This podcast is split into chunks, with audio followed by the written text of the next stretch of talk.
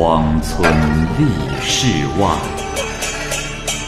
孤灯笑蓬莱。雁作人间雨，旷世岂了斋？鬼怪胡银娥，休当孤望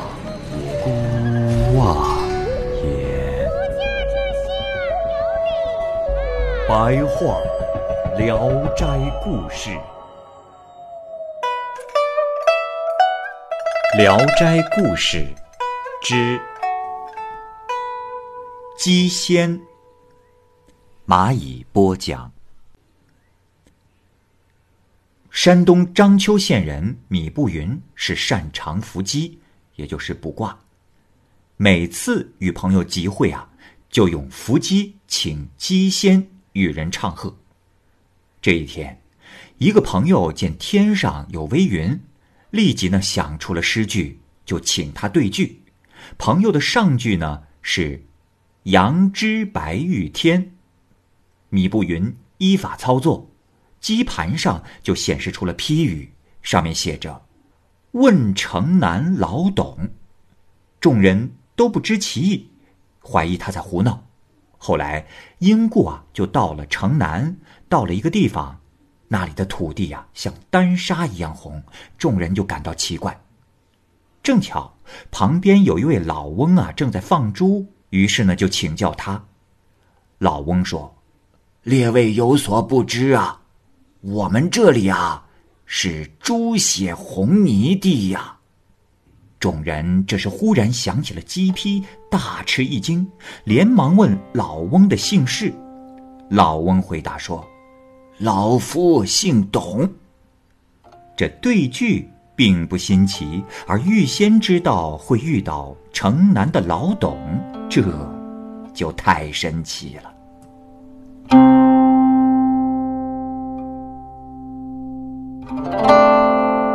蝎客有一个贩卖蝎子的南方商人，是每年都来到山东临朐县收购很多的蝎子。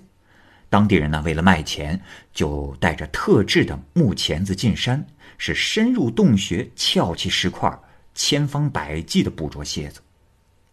这一年，商人又来收购蝎子，就住在旅店里。一次，他忽然觉得心里一惊，吓得毛骨悚然。就急忙对店家说：“呃，店家救我性命！我杀害的生灵实在是太多了，如今，如今激怒了债鬼，他们要来杀我，请店家救我一命啊！”店主人看到屋里有一个大瓮啊，就让他蹲在里面，又在瓮上盖了盖子。不久，一个人跑了进来。这个人是黄色的头发，面目狰狞，来向店家询问：“我且问你，那位南方来的客人现在何处？”店主人回答说：“呃，哦，那位客官啊，呃，他外出了。”那人就进入房子里，四面环视了一遍，然后用鼻子闻了闻屋子，就走了。店主人看那人已经走远。舒了一口长气，说：“哎呀，幸亏没发生什么事儿啊！”但是，等他打开瓮一看，那客人已经化成了血水。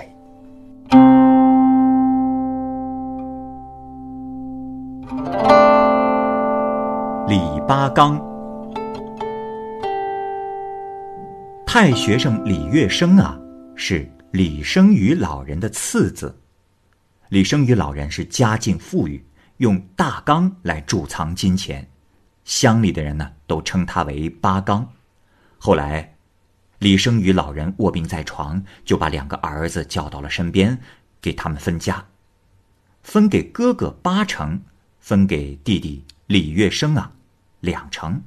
李月生就表示不满，老人就说：“不是我偏心眼儿。”我还藏着一角钱，只是必须等到无多人时，才能把它给你。儿啊，你不要着急呀。过了几天，这老人的病是越来越重，月生担心啊发生不测，就趁父亲身旁没有人的时候，悄悄的来到床旁询问。老人对他说：“唉，人生的苦乐，都是命中注定的。”你的妻子很贤惠，你现在的福分不小了，所以就不应该再给你很多的钱财，增加你的过失啊。原来，乐生的妻子车氏为人非常的贤惠，像历史上有名的贤妻桓少君孟光一样，非常敬重体贴丈夫。所以呢，老人才这么说。可是月生还是苦苦哀求。这时，老人生气地说：“你，你还有二十多年的坎坷日子要过，现在就把这些钱给你，你一定会挥霍一空。如果不到山穷水尽的地步，不要指望我给你。”这月生啊，倒是为人孝顺有爱、忠厚老实，也就不敢再说什么了。不久，老人的病就更加的重了，接着就离开了人世。幸好月生的哥哥为人也很善良，一个人操办了父亲的丧事，并不和弟弟计较。月生的性情天真烂漫，不计较金钱，又很好客，爱吃酒，每天是三番五次的。催促妻子置办酒席，也不怎么过问家里的生活和生产。乡里的无赖啊，认为他懦弱，就经常的欺负他。就这样，没有几年，家境就渐渐败落。遇到极难的时候，就依靠哥哥稍周济一些，还不至于到走投无路。可是，没过多久，哥哥又年老病死，越发的就没人帮助他了。以至于到最后连粮食都不够吃，到了春天揭不开锅的时候，就靠借贷渡过难关，然后秋后打了粮食再偿还。就这样啊，每到秋天打完了粮食，刚打完就全部还债了，于是就只能靠卖地维持生活，家境是日益衰败。这又过了几年，妻子和长子呢又相继死亡。月生就感到生活更加的百无聊赖。后来，月生续娶了一个洋贩子的寡妻徐氏，希望啊从他那里得到一点家产。可是这个徐氏性格极其的刚烈，整天欺负虐待他，甚至连亲朋好友遇到婚丧嫁娶这样的大事儿都不能往来。忽然有一天夜里。月生梦到了父亲对他说：“儿啊，你现在的遭遇，可以说是到了山穷水尽的地步啊！我曾答应给你一窖金子，现在可以给你了。”月生问道：“父亲，金子在什么地方啊？”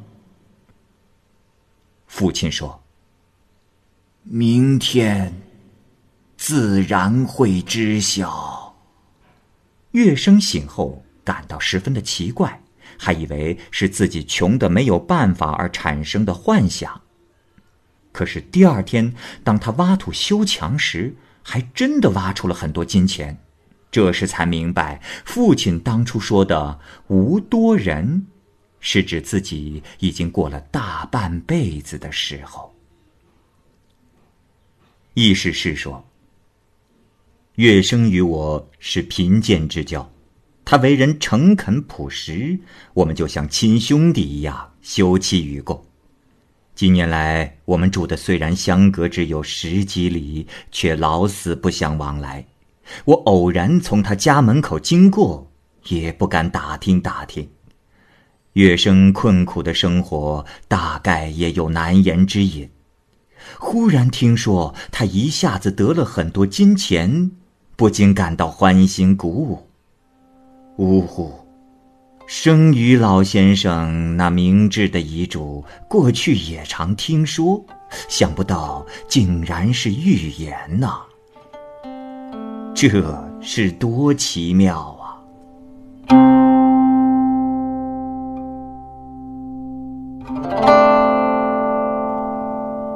周生，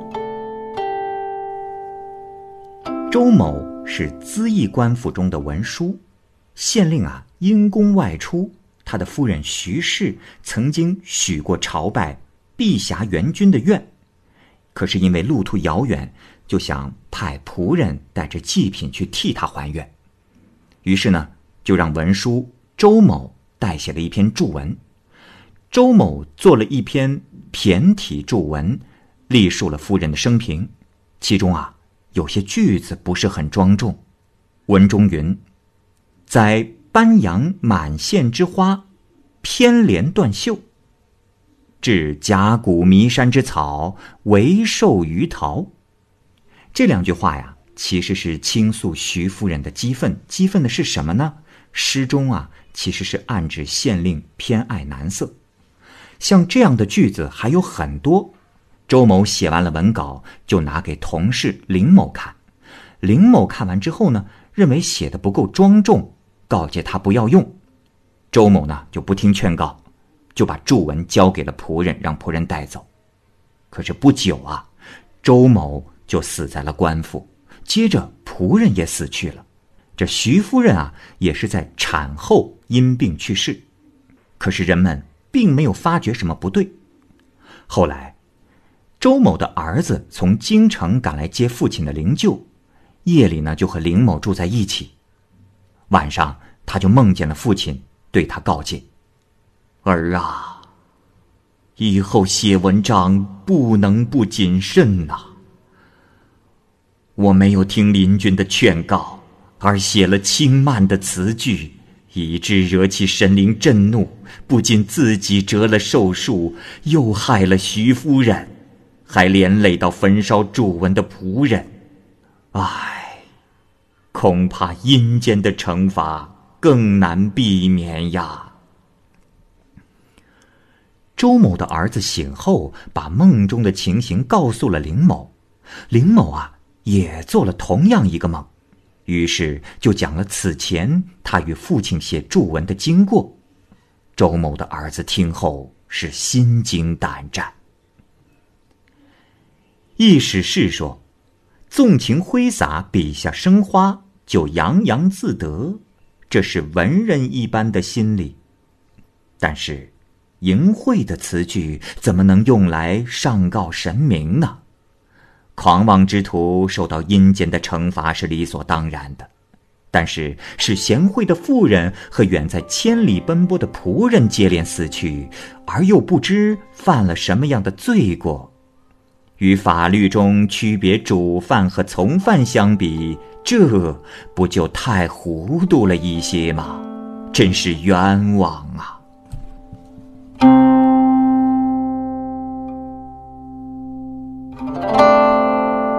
老龙船户，朱辉印任广东巡抚的时候，粤东一带往来的商人纷纷上告无头的冤案。有的从千里之外来到这里，死了找不到尸体；而有的呢，几个人一同外出，就全都没有了音信。积累的案子是越来越多，以至于无从查办。起初呢，告上去，官府还下发文牒通缉案犯。可是等到递上来的状子越来越多，官府竟然就放在了一边，不闻不问了。朱巡抚到任之后啊。是查遍了积压下来的旧案，状子中告发的案件中，死亡的人数达到了百余人，而至于那些从外地来到这儿之后下落不明的，更不知道有多少人了。朱巡抚感到十分的震惊和忧伤，每天啊都在苦思破案的良策，以至于夜里都不能入睡。他呢还广泛的走访了下属的官员，也一直没有提出什么样的好办法。于是，他就虔诚的熏香沐浴，写好并送去一篇给城隍神的文书，然后斋戒就寝。恍恍惚惚中啊，他就看到了一位官员，这腰里插着护板进来。朱巡抚就问：“啊，不知来者是哪位官员呐？”回答说：“我乃城隍刘某。”朱巡抚又问：“哦，不知神仙有何话要说？”回答道：“鬓边垂雪，天际生云，水中飘木，壁上安门。”说完就退下去了。朱巡抚醒后不明白隐语的含义，因此啊，当晚在床上是翻来覆去想了一夜。忽然醒悟的说道：“哦，原来如此！鬓边垂雪乃是老，天际生云是龙，水上木是船，壁上门是户。这合起来不正是老龙船户吗？”原来，广东的东北部有山岭、蓝关两条河流。都是从老龙津发源流入南海。外地人呢，常从这两条河进入广东，于是朱巡抚就派遣一些军人，秘密的告诉他们计谋，让他们去捕捉老龙津上的船夫。就这样，陆续的抓了五十多个人，没有用刑，他们就全都招认。原来，这些强盗以摆渡为名骗客人上船。他们啊，或是投蒙汗药，或是烧闷香，使客人昏迷不醒，然后剖开肚子，填上石头，把尸体沉到水底，真是残忍之极。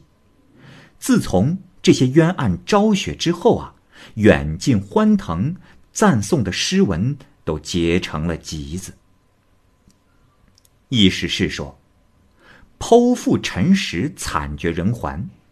而木雕泥塑般的官老爷们，绝不稍稍关心一下百姓的疾苦，又岂止是一个广东这样暗无天日呢？朱巡抚到任，鬼神显灵，多年尘冤得以昭雪，是多么奇怪啊！然而，朱巡抚也没有四只眼睛两张嘴巴，不过是把百姓的疾苦放在心上罢了。那些高高在上的达官贵人，出门则刀枪横路，回家则兰麝熏香。虽说是尊贵到了极点，可是和老龙船户的强盗，到底又有什么区别呢？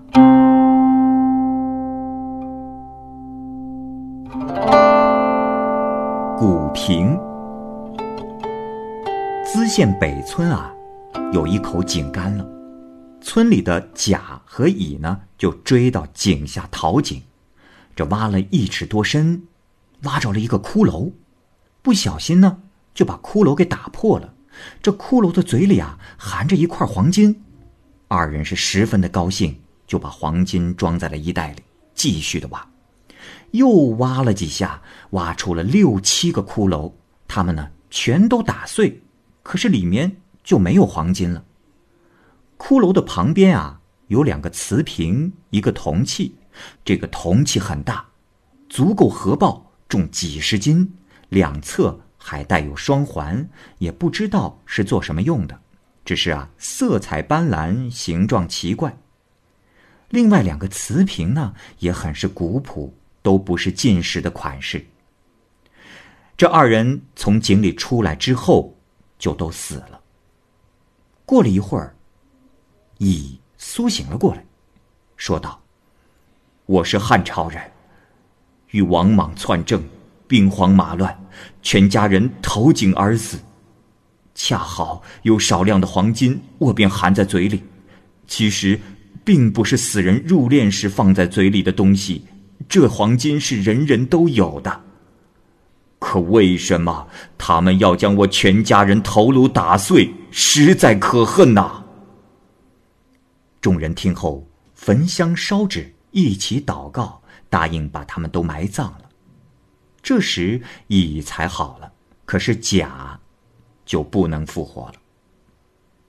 严震的孙某听说了这件奇怪的事情，就把铜器买回去了。而举人袁宣嗣得到了一个瓷瓶，这个瓷瓶啊，可以预示阴晴。只要看到瓶上有一点湿润的地方，开始像米粒儿大小，渐渐的逐渐变宽变满，那不久就是要下雨了。湿润消失，就是云开天晴。而另一个瓷瓶呢，就到了张秀才家。这个瓷瓶啊，可以显示朔望。初一一到，瓶子上就会出现豆大的黑点儿，一天比一天大。到了十五，整个瓷瓶就会全部变成黑色。过了十五呢，黑色就会一天比一天的小。到了月底，就恢复成开始的样子。因为啊。这个瓷瓶在土中埋的时间太长了，有个小石子儿就粘在了瓶口上，怎么刷也刷不掉怎么刮也刮不掉。后来呢秀才就把石子儿敲掉了。可是这么一敲瓶口上也留下了个小缺口这件事情是令人遗憾的。把这个花进到花瓶里花落后就能结果与树上的没有什么两样。